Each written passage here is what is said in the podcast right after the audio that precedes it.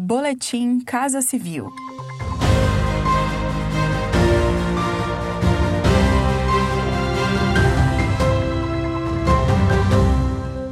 Acompanhe as principais ações do governo federal nesta terça-feira, 12 de janeiro. Para incentivo ao pequeno agricultor brasileiro e ainda alimentar quem precisa, o Programa de Aquisição de Alimentos do Governo Federal alcançou mais de 70 mil produtores rurais em 2020. Foram destinados 643 milhões de reais para o programa, o maior investimento dos últimos seis anos. Os recursos possibilitaram a distribuição de mais de 150 mil toneladas de alimentos para cerca de 12 milhões de pessoas. Com o reforço do governo federal ao orçamento do programa, devido à Covid-19, o PAA ajuda também a levar comida aos brasileiros em situação de vulnerabilidade durante a pandemia, como destaca o ministro da Cidadania, Onix Lorenzoni. São entregues em instituições de acolhimento de crianças ou então em asilos para idosos ou em escolas, hospitais ou então para famílias que identificadas pela assistência social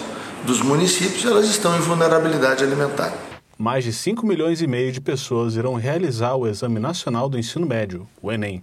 As provas serão realizadas nos próximos finais de semana, a partir deste domingo, dia 17. Para garantir uma aplicação segura em decorrência ao Covid-19, o INEP, em conjunto com as empresas contratadas para aplicarem o exame, adotou um conjunto de medidas preventivas para os participantes e para os que vão trabalhar nas aplicações das provas. Os procedimentos vão da capacitação dos aplicadores, as regras de uso de itens de proteção como máscaras, o distanciamento e a higienização. Quem explica é o presidente do INEP, Alexandre Lopes. O INEP tomou todas as medidas necessárias para garantir uma aplicação do Enem com tranquilidade e com segurança. Maior afastamento entre as pessoas, menos pessoas em sala de aula, identificação dos alunos do lado de fora da sala, de modo que só entra aquele que vai efetivamente fazer prova naquele local.